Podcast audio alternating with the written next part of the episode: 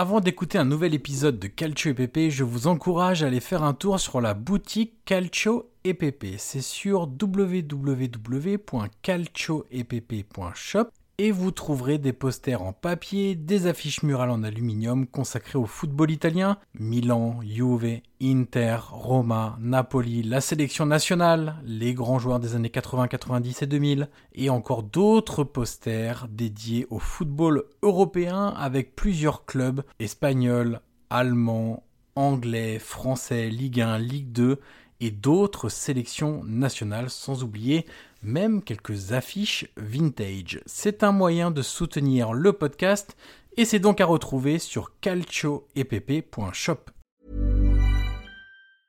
I'm Sandra, and I'm just the professional your small business was looking for. But you didn't hire me because you didn't use LinkedIn jobs. LinkedIn has professionals you can't find anywhere else, including those who aren't actively looking for a new job but might be open to the perfect role, like me. In a given month, over 70% of LinkedIn users don't visit other leading job sites. So if you're not looking on LinkedIn, you'll miss out on great candidates like Sandra. Start hiring professionals like a professional. Post your free job on linkedin.com/people today.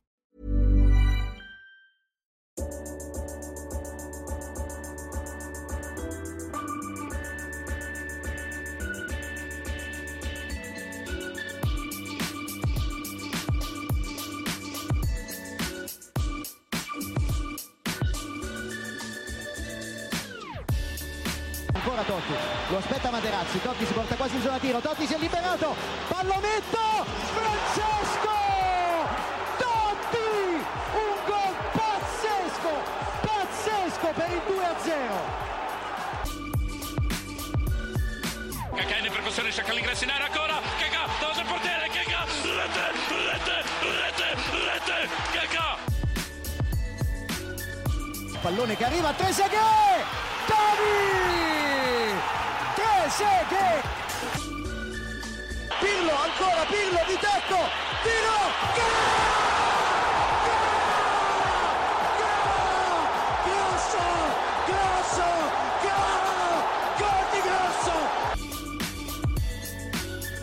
Prova a girarsi Icardi, destro secco, rete, rete, proprio lui, il capitano, fa esplodere San Siro. Avanti Cavani, avanti Matador, avanti Matador, sei tutti noi Matador, ci prova con il testo, si gonfia la rete, si gonfia la rete, si gonfia la rete, Matador. Bonjour à toutes et à tous et bienvenue sur un nouvel épisode du podcast Calcio EPP, le podcast 100% foot italien. Je suis évidemment toujours en compagnie de Guillaume Maillard Pacini. Salut Guillaume. Bonjour Monsieur Evan Crochet et bonjour tout le monde. Guillaume, euh, trois journées de Serie A. Euh, Ouais. Première petite trêve internationale. Il y en, a, il y en aura d'autres d'ici la, la fin de l'année.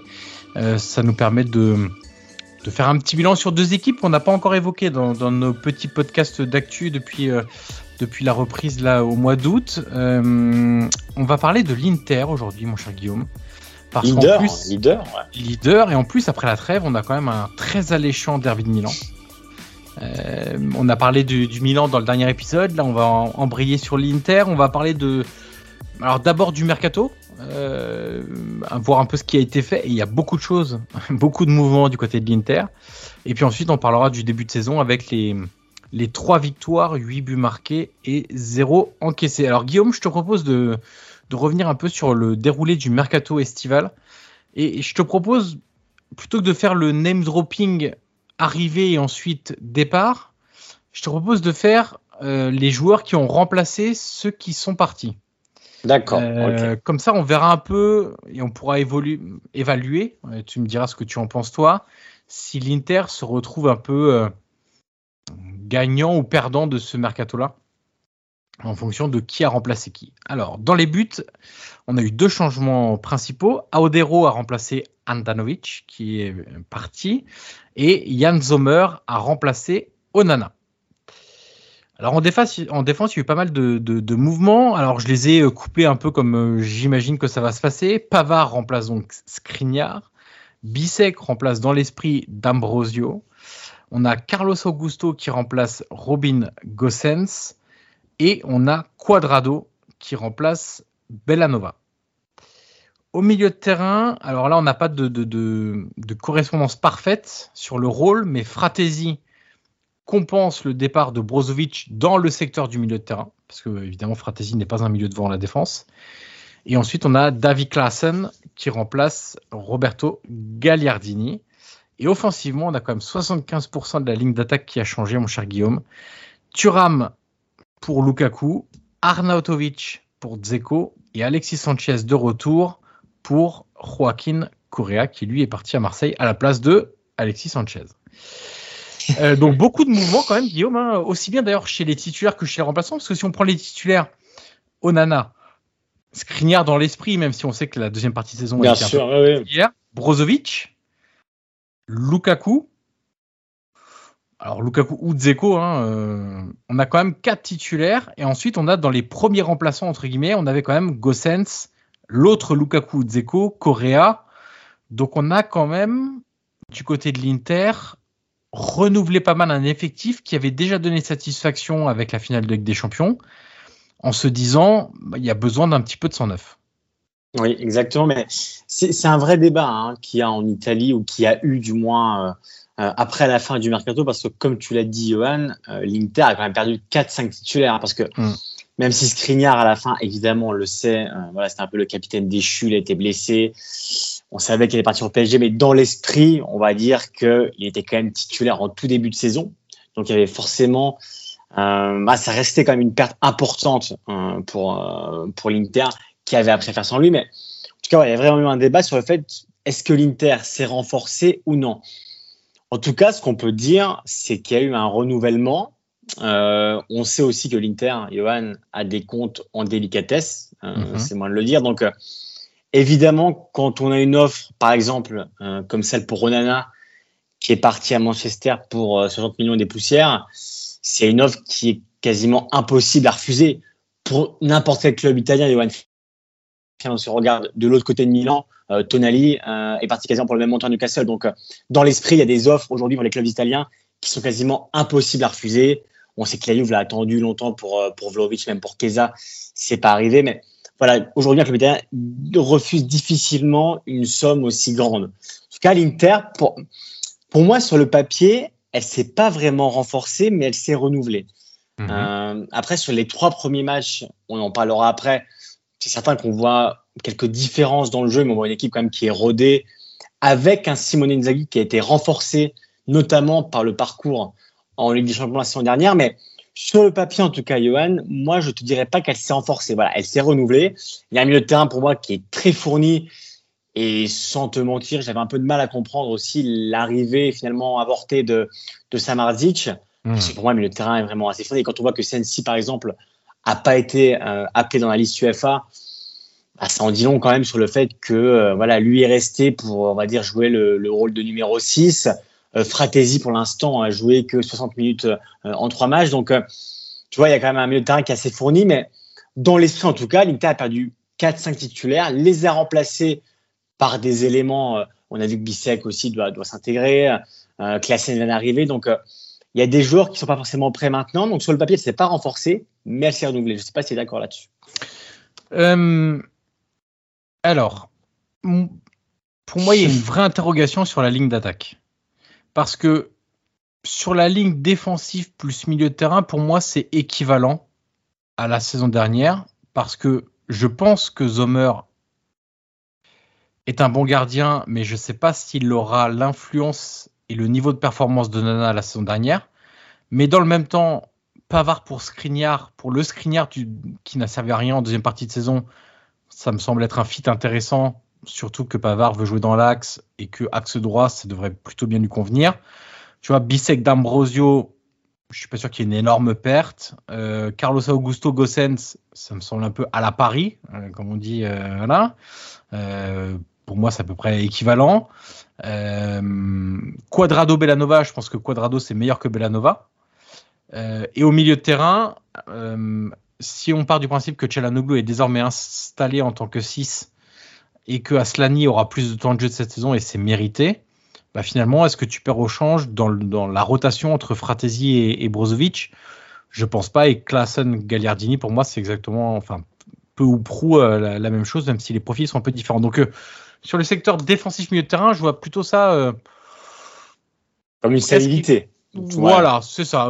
pour moi, c'est équivalent je suis pas mécontent des choix qui ont été faits. Il y a un gros point d'intégration sur Zomer quand même, parce qu'Onana était un tel niveau de performance la saison dernière que, mine de rien, ce sera assez dur de, de faire au moins aussi bien.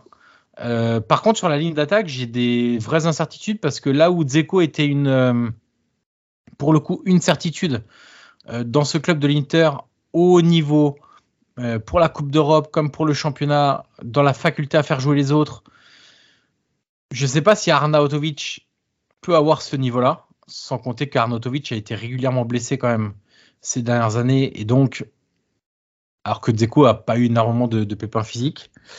Euh, Lukaku, on peut pas dire qu'il ait connu une très grande saison l'année dernière. Hein, très sincèrement, souviens-toi ce qu'on en disait euh, entre les blessures, euh, l'imbroglio post Coupe du Monde, euh, les énormes ratés quand il est revenu, euh, les ratés aussi en finale de Ligue des Champions. Je pense que Thuram, ça peut le faire. Et puis après, on verra Alexis Sanchez pour Correa. Correa, finalement, n'a pas servi à grand-chose. Je trouve la saison dernière, un joueur qui était quand même un peu en perte de vitesse, un, peu beaucoup même, du côté de l'Inter par rapport à ce qu'il était à la Lazio. Et donc, euh, Alexis Sanchez, a priori, souviens-toi, hein, les entrées qu'il faisait à l'Inter avant de partir à l'OM, les entrées étaient bonnes, il était souvent décisif. Euh, mais voilà, c'est plutôt sur euh, le niveau des titulaires, enfin des trois titulaires euh, par rapport à la semaine dernière. L'année dernière, il y avait Lautaro, Lukaku, Dzeko.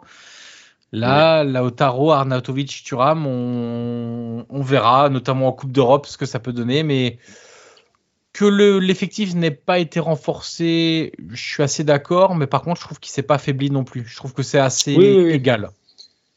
Tu sais, en, en, attaque, tu parlais de, de Djeko, c'est vrai que, alors, on sait qu'il y a toujours des phases un peu de, des trous d'air, notamment en deuxième partie de saison, mais euh, la saison dernière, si tu regardes un peu les stats, il a quand même fait 52 matchs. Euh, pour un joueur de son âge, c'est quand même pas rien. Ouais. Marqué 14 buts, euh, donné 5 passes D.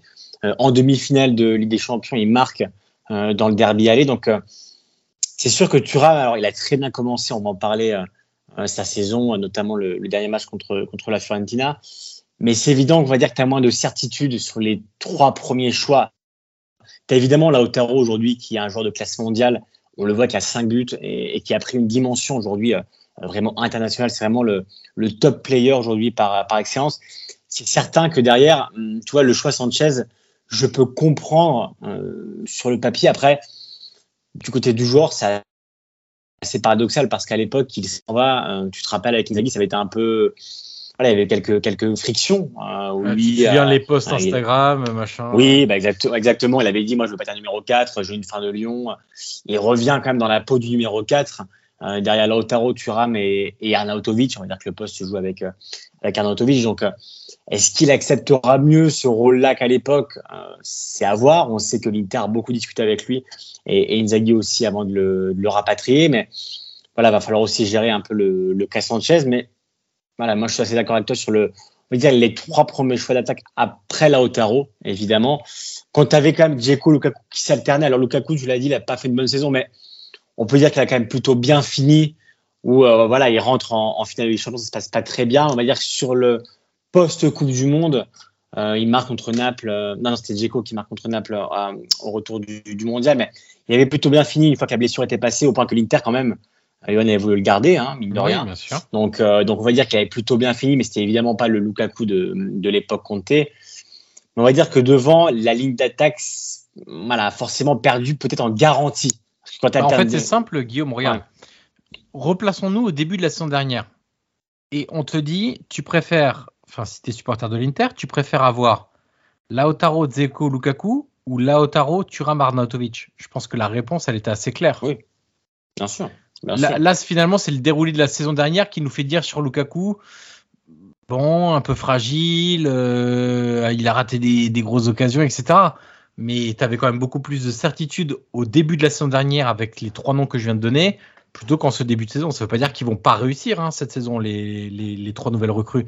Mais sur le papier, parce que pour le moment, on est obligé de juger simplement sur le papier, parce qu'on n'a pas eu assez de, de matchs ou d'échantillons de matière, entre guillemets, pour, pour, pour voir, bah, c'est sûr que ça paraît un peu plus. Euh, un peu plus risqué, entre guillemets, ou un peu moins certain, un peu plus incertain. Exactement. Euh... Et surtout que Lukaku, euh, il y a juste pour rajouter, l'Inter va le garder. Et je pense que les Tifosi aussi avant tout ce qui s'est passé ah ouais. cet été, il l'aurait bien gardé aussi. Et quand même, Johan, euh, la saison dernière, coup, ça reste 37 matchs, 14 buts, euh, plus 7 passes décisives. Donc, tu vois, sur le papier, malgré euh, toutes les turbulences euh, qu'il a connues pré-mondial et post-mondial, blessures et en coulisses, etc., il a quand même, il a quand même apporté 15 buts, on va dire, sur, sur l'ensemble de la saison, ce qui en soi, avec les nouveaux arrivants, n'est pas encore certain, même si pour l'instant, on va dire que pour Thuram, ça a plutôt, plutôt bien commencé. Euh, ce qu'il faut rappeler aussi, Guillaume, tu l'as dit en, au tout début là, de, du, du, podcast, euh, tu parlais de la situation financière du club. Euh, il faut quand même dire que cette saison est un peu cruciale euh, parce que en mai 2024, euh, donc dans, j'allais exagérer en disant dans six mois, donc un peu plus dans neuf mois, l'Inter a le très gros prêt octroyé par Octree à rembourser. Et, et, ce prêt qui était quasiment de 300 millions d'euros avec les intérêts est passé à quasiment 400 millions d'euros. Et dans le milieu circule quand même que l'Inter aura beaucoup de mal à le rembourser. Alors, il y a deux solutions. C'est soit il ne le rembourse pas et Octree, puisqu'ils avaient mis cette clause-là dans, dans, dans, le contrat de, de prêt de, des 300 millions d'euros, récupère le club. Et donc là, à ce moment-là, on a un nouveau propriétaire à l'Inter, d'ailleurs comme l'avait fait Elliott, souviens-toi du côté de la Milan pour l'époque chinoise, euh, le fameux, le très fameux Yonggong Lee. euh, et la deuxième option étant l'Inter, donc euh, Sunning et Zhang décident de renégocier euh, l'échéance du remboursement du prêt avec Octree, mais à ce moment-là, bah, tu repars sur des nouveaux intérêts, sur une peut-être une pénalité économique aussi, donc tu alourdis un petit peu ce que tu vas devoir rembourser. Donc c'est pas toujours très simple aussi à gérer du côté de l'Inter. Sur quel pied danser sur cette saison qui paraît enthousiasmante d'un point de vue sportif, mais qui paraît aussi un petit peu stressante sur le plan économique. Mais comme tu disais, c'est quelque chose en Italie qui est assez notoire. Et même du côté des, des tifosi, j'ai l'impression que euh, la situation économique est quand même assez claire pour tout le monde, au point que euh, voilà, les, les, demandes de vente euh, de, de, la part de Suning quand même euh, sont assez fréquentes parce qu'on sait que voilà, le, le, groupe chinois est vraiment plutôt en difficulté. Euh, même si Steven Zhang voilà, est très impliqué dans, dans le club, c'est pas pour rien si dans le mercato, chaque opération, chaque million d'euros est calculé euh, c'est pas pour rien qu'il y a aussi beaucoup Johan, des prêts avec obligation d'achat ouais. repoussés à l'année prochaine, comme avec Fratesi par exemple. Donc euh, voilà, on, euh, on s'attend quand même, comme tu l'as dit, à forcément des difficultés quand tu as un prêt aussi gros, avec un intérêt aussi élevé. Euh, donc donc c'est une situation quand même qui va être surveillée parce que l'échéance arrive et on a l'impression quand même d'une espèce de d'épée de Damoclès euh, au-dessus de la tête de, de l'Inter où euh, voilà le, coup près arrive dans un, dans un sens ou dans l'autre. Comme tu l'as dit euh, à l'époque à Milan faut rappeler que du côté de l'AC Milan euh, à l'époque Gongli il y avait quasiment eu l'impossibilité d'inscription à la Serie A c'est pour te dire à quel point la situation avait été euh, dramatique à, Milan. On espère évidemment que ce ne sera pas le cas et pour l'instant ça l'est pas. Mais on voit bien quand même en coulisses comme tu l'as dit voilà les, échos vont tous dans le même sens. Et sur le mercato euh, on voit bien que le club euh, et, et, BP Marotta en tête, bah voilà, se, se creuse à chaque fois la tête parce que le budget est pas forcément élevé, parce que malgré les rentrées d'argent de la saison dernière en Ligue des Champions, avec ton parcours, euh, bah voilà, ça suffit pas à pouvoir refuser des grosses offres comme pour André Onana qui était devenu quand même l'un des leaders du SR après une saison et qui semblait quand même très heureux euh, à l'Inter. Donc euh, voilà, c'est une situation quand même qui est très délicate. Comme je l'ai dit, comme je dit au début du podcast, c'est euh, voilà, c'est une situation avec euh, des, des, comptes qui sont euh, voilà surveillés, qui sont étudiés évidemment par par l'UEFA et, et voilà, c'est quand même assez inquiétant pour un grand club pour l'Inter. C'est un peu ce paradoxe, comme tu le disais, entre le terrain où vraiment on a trois matchs qui bah, nous enthousiasmer au niveau du jeu et en coulisses où on sait, tout le monde, journalistes italiens, journalistes français, voilà, comme toi et moi qui suivons évidemment de près la Serie A, on sait que la situation est, délicate. Guillaume, tu l'as évoqué, la situation sportive est plutôt très satisfaisante en ce début de, saison. Inter Monza 2-0, Cagliari Inter 0-2, Inter Fiorentina 4-0, 3 matchs, 3 victoires, 8 buts marqués, 0 buts encaissés. On n'est pas loin d'un bilan parfait et à tous ceux qui nous diront oui, mais qui est-ce que l'Inter a affronté? Ben, Je rappellerai que lors des deux premières journées, les deux clubs romains ont affronté des clubs qui se battront pour le maintien et que euh, la Roma avait pris un point et la Lazio en avait pris zéro. Donc, euh, ok, le calendrier, mais il y en a qui laissent des points en route. Ce n'est pas le cas de l'Inter. Hiring for your small business? If you're not looking for professionals on LinkedIn, you're looking in the wrong place. That's like looking for your car keys in a fish tank. LinkedIn helps you hire professionals you can't find anywhere else, even those who aren't actively searching for a new job but might be open to the perfect role. In a given month, over 70% of LinkedIn users don't even visit other leading job sites. So start looking in the right place. With LinkedIn, you can hire professionals like a professional. Post your free job on linkedin.com slash people today. Qui a été Alors, les deux premiers matchs ont été contrôlés de manière assez tranquille, surtout celui à Cagliari, hein, où on en parlera peut-être un de ces quatre, hein, Guillaume, mais Cagliari, ça va être. Euh, ouais, c'est très faible. Oula, c'est parmi ce que j'ai vu de plus faible euh, ces 5-6 euh, dernières années, on va dire. vraiment, il n'y a quand même pas grand-chose. Je pense que le bon Claudio n'arrivera pas à faire un miracle. Ouais, si, il peut le faire, parce qu'il l'a déjà fait ailleurs, mais. Hum, non, c'est compliqué. C'est ouais, compliqué. Hein. Euh, c'est surtout le match contre la Fiorentina. Alors là encore, on va nous dire, mais la Fiorentina avait joué le jeudi soir, un match très long, très compliqué en, en Conference League, enfin en, en, barrage de Conference League. C'est vrai aussi, mais en fait, ils se sont rendus un le match facile, deux la Fiorentina n'a jamais existé parce que l'Inter les a empêchés de jouer et trois, même les quelques individualités qui sont capables à la Fiorentina de faire des différences, je le répète, individuelles en se mettant sur des situations de 1 contre 1 comme Nico Gonzalez, n'ont jamais été en mesure de se mettre en route et de créer le quelconque danger vraiment sur les buts de, de, l'Inter, D'ailleurs, Italiano l'a dit hein, en conférence de presse après le match où il s'en a un peu voulu des choix euh, qui a fait en disant bah voilà il y a eu un match euh, il, y a, trois jours j'aurais pas dû faire jouer les mêmes joueurs hmm. euh, je me suis basé sur l'aspect mental c'est des erreurs mais comme comme tu l'as souligné Johan moi ce qui m'impressionne assez avec l'Inter déjà je trouve que le jeu est un peu plus vertical que que les sons d'avant c'est beaucoup plus, rapide dans les transitions mais tu vois, alors c'est vrai que les trois premiers matchs, voilà, on voit que c'est une équipe de Monza qui est pas la même que la semaine dernière. Cagliari, tu as dit, c'est très faible. La Fiorentina était peut-être un peu fatiguée, mais ces trois matchs quand même, avec une typologie assez différente, à part peut-être contre Cagliari, mais on a vu en première mi-temps contre la, Fiorentina que l'Inter a laissé plutôt le ballon à l'équipe d'Italiano et dès qu'elle le perdait, ça compterait et ça allait très très vite avec un Marcus Thuram qui a fait un, très grand match et un auteur joueur à la finition. Mais voilà, moi ce qui m'impressionne, c'est la capacité à chaque fois de l'Inter d'imposer son jeu, mais aussi de s'adapter à son adversaire. C'est-à-dire que euh, voilà, elle sait euh, que bah, qui est voilà, tactiquement toujours très préparé, sait que Italiano adore le ballon, adore la possession.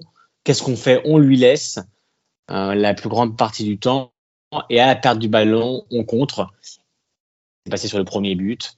Euh, où euh, je crois que c'est Arthur qui perd le ballon et tout de suite en 3-4 passes bon, on a le premier but de Thuram donc voilà l'Inter est vraiment impressionnante dans voilà, dans la force aussi collective qu'elle dégage pardon et comme, euh, comme je te disais tout à l'heure, Johan, j'ai aussi l'impression de voir une équipe qui, tu sais, a beaucoup d'autoconviction. Euh, alors certes, elle a perdu cette finale face à Manchester City l'année dernière. Certes, elle a été renouvelée, on en a parlé sur le mercato, mais on voit quand même qu'on a un entraîneur qui est légitime, euh, malgré quand même les turbulences qu'il a pu connaître la saison dernière, donc qui a été légitimisé par son parcours.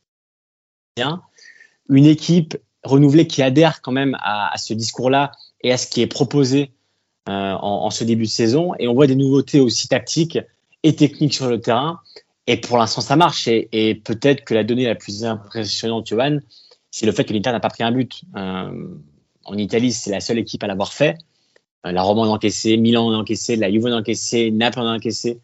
Et c'est vrai que l'Inter, au niveau défensif, voilà, cette capacité vraiment à défendre en bloc, c'est pas uniquement les défenseurs qui défendent, c'est vraiment une, voilà, la perte du ballon, on, attend et, je suis très curieux, Johan, de voir le derby, euh, de voir si Pioli est capable de, bah, de contrer Inzaghi, d'apprendre euh, des erreurs qui, ont pu être commises la semaine dernière, parce que euh, cette année, ce sera quasiment le cinquième derby, je crois, si on compte la Super Coupe, les deux derniers championnats, le championnat, où Milan n'est pas marqué un but, l'Inter avait gagné ces cinq matchs-là, et ces quatre matchs-là, pardon, et je suis curieux de voir vraiment si, voilà, si Inzaghi bah, voilà, va attendre encore euh, Milan dans, le derby ou est-ce que c'est Pioli cette fois qui va dire bon, bon on recule un peu, on va laisser jouer l'Inter pour les prendre à leur projet concret. Donc euh, voilà, je suis un peu curieux de voir ce derby là, mais en tout cas voilà, ce début de saison là de la part de l'Inter, honnêtement, au vu des confrontations, voilà, le niveau comptable, on pouvait s'y attendre, mais dans le jeu, pour moi, on voit vraiment des, nouvelles choses qui sont, euh, qui sont assez intéressantes. Juste pour reprendre un peu les, les stats de, ce match contre la Fiorentina, euh, en première mi-temps, la Fiorentina, c'est 0,02 expected goals. Euh, il y a deux, espèces de tirs, on les appelait comme ça, de l'extérieur de la surface. Euh, L'Inter qui se crée 1,52 expected goals juste sur la, première période avec 10 tirs, avec 4 grandes occasions, donc 3 ratés. On, a vu Marcus Thuram qui ratait des grosses occasions avant de, lui trouver le, chemin des filets. Et puis en deuxième mi-temps, on est sur quelque chose de, hum, voilà, un coefficient de dangerosité offensive du côté de, l'Inter euh, qui a multiplié encore les, les, grosses occasions. Ils finissent quand même avec 8 grosses occasions de marquer. C'est extrêmement rare d'en avoir autant dans un match de football. 21 tirs, quasiment 4 expected goals. Ils, sont, ils ont mangé euh, tout simplement la Fiorentina qui avait une possession euh, euh, un peu stérile où ils ne parvenaient pas vraiment à percer les lignes de, l'Inter. Ils avaient aussi peut-être pas les ressources physiques pour aller provoquer d'un contre un, pour les gagner, c'est un contre un, alors que, l'Inter les a, mangés aussi sur l'aspect euh, athlétique. Euh, mais ça a été vraiment un match impressionnant où on a revu les, circuits de passe de, cette équipe de l'Inter avec cette recherche fréquente en transition du couloir de Di Marco, euh, qui prend très très vite son couloir et qui va ensuite euh, accélérer pour venir centrer et alimenter euh, Thuram et Lautaro dans la surface, ou même Dumfries qui se projette au deuxième poteau. On, on a cette. pour moi, c'est un. Même si elle est. Bon, allez, on va dire qu'elle est encore plus à l'aise en transition, mais c'est quand même un peu une équipe caméléon, cette équipe de l'Inter. Elle est capable de, de tout faire. Ce qu'elle fait, ce qu'elle fait de mieux, sans doute, c'est la transition mais même en phase de, de, possession, elle est capable de mettre en danger pas mal, pas mal d'équipes. Donc, euh, on a retrouvé les grandes qualités qu'on a vues de l'Inter depuis plusieurs saisons maintenant, euh, avec quelques interprètes nouveaux sur le, sur le terrain. Mais on, évidemment, on, je, je, pense qu'il faudra être costaud quand même pour aller chercher l'Inter cette saison.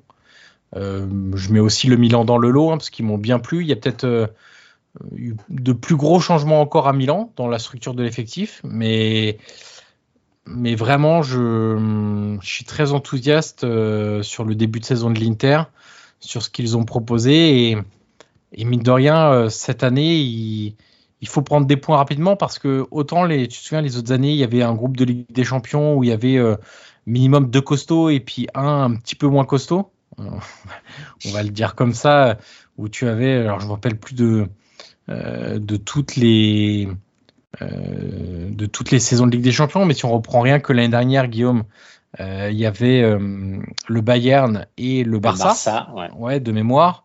là, cette année, du côté de l'Inter, on a Benfica que l'Inter avait battu en quart la saison passée. Mm. On a Salzbourg et la Real Sociedad. Alors, c'est pas finalement si simple que ça parce que t'as aucun match où tu peux te reposer et surtout on a des équipes avec un jeu moderne. Euh, si on prend par exemple, je te dis une bêtise, mais si on prend euh, euh, City, tu peux te dire que contre l'Étoile Rouge ou les Young Boys, bon, ça peut aller. Si tu prends le Barça, tu te dis le Shakhtar qui est plus vraiment le, grand Shakhtar de l'époque. Et en vert, ça peut être un peu plus simple. Le Bayern et Manchester qui se disent bon, Copenhague et Galatasaray, c'est bon. Là, je trouve qu'il n'y a aucun match qui sera vraiment évident, tu vois, où tu te dis, euh, bah, ce soir, euh, tu t'attends facile à une victoire. Donc, euh, c'est bien d'engranger des points très tôt dès le début de la saison. Et, l'Inter est vraiment dans un chemin là de. Je sais pas si on doit dire de progression, de confirmation, ou d'étendre un peu son, sa domination. Mais j'aime bien ce qui a été fait sur le marché des transferts. J'aime bien ce qui a été fait depuis le début de la saison. Je suis content pour Simone Inzaghi qui a été euh, euh, critiqué, voire même lynché par certains euh, anciens joueurs. D'ailleurs, la, bande de Adani, Vieri, Cassano, Ventola, on n'était pas loin du lynchage hein, l'année dernière. à un moment où la bande de la Boboti. Ouais, ouais c'est ça, de la Bobotivou. quand ça n'allait pas fort en championnat et que l'Inter perdait des points ils nous ont clairement fait comprendre que c'est un imbécile et qu'il savait rien faire, Inzaghi. Donc, euh, euh, et puis, et puis après, quand ça arrive en finale des champions, le discours change un peu. Donc, euh, bon, je, il, a été quand même un pas. Il a surtout été un pas de gagner la Ligue des Champions, mine de rien, parce que la finale s'est jouée à pas grand chose. Et on peut rappeler aussi, Johan, c'est tout frais. il est officiellement prolongé d'un an mhm. jusqu'en 2025 avec revalorisation salariale. Donc, euh, tu vois, tout à l'heure, on parle de légitimité et, ça va dans ce sens-là, où Inzaghi, aujourd'hui, est peut-être l'homme fort de ce projet-là. Hmm. Euh, alors, évidemment, euh, on le sait, il y a Beppe Marotta, Piero Orzillo qui, qui sont voilà, dans, les, dans les bureaux qui restent très importants, on va dire, pour faire le lien entre le club, la propriété et les joueurs. Mais la vraie force aujourd'hui de l'Inter, c'est Simone Inzaghi. Et pour moi, ce parcours ancien, euh, voilà, il, a quand même apporté beaucoup de, choses à sa carrière, à son, à son CV, et c'est pas pour rien qu'il a été prolongé. Donc, euh, voilà, comme, comme tu le disais, euh, ces trois premiers matchs, même si les adversaires n'ont pas toujours été au niveau, il y a quand même un sentiment de force qui se dégage de cette équipe, un sentiment de puissance.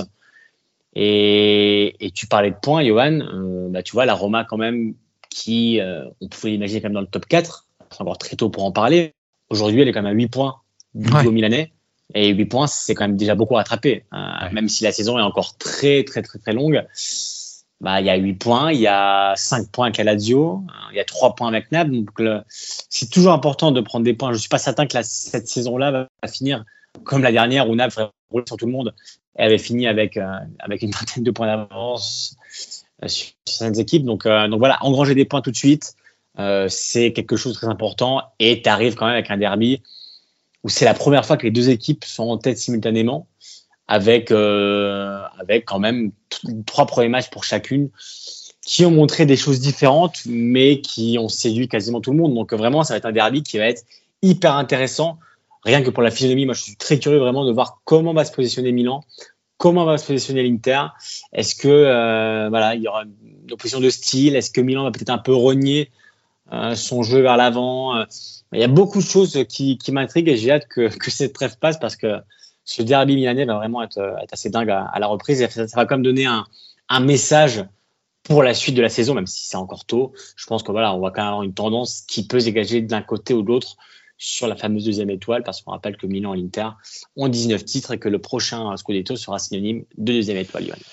Et puis c'est bien de prendre des points maintenant parce que j'ai le calendrier sous les yeux. Fin octobre, de fin octobre jusqu'à début décembre, l'enchaînement nous propose Salzbourg, Roma, Atalanta, Salzbourg, respiration entre guillemets, hein, on leur manquait de respect contre Frosinone, puis Juve, Benfica, Napoli. Donc là, on est sur euh, huit 8 matchs, un span de 8 matchs en un mois et demi à peine, euh, où euh, on peut presque dire que tout va se jouer déjà. et en tout cas, ils vont sans doute pas gagner le championnat, mais ils peuvent aussi le perdre à ce moment-là. voilà Guillaume pour ce premier regard sur le début de saison de l'Inter. Euh, on se retrouve rapidement pour un nouvel épisode de Calcio et Pépé, évidemment. D'ici là, on n'oublie pas de mettre les 5 étoiles sur Apple Podcast. On peut en mettre aussi sur Spotify. Sachez qu'on a 5 étoiles aussi sur Spotify. Donc euh, n'hésitez pas à aller les mettre aussi euh, sur cette ah plateforme d'écoute de, de, podcast. Et puis on se retrouve très rapidement, Guillaume, pour un nouvel épisode de Calcio et Pépé. Ciao, ciao. Ciao.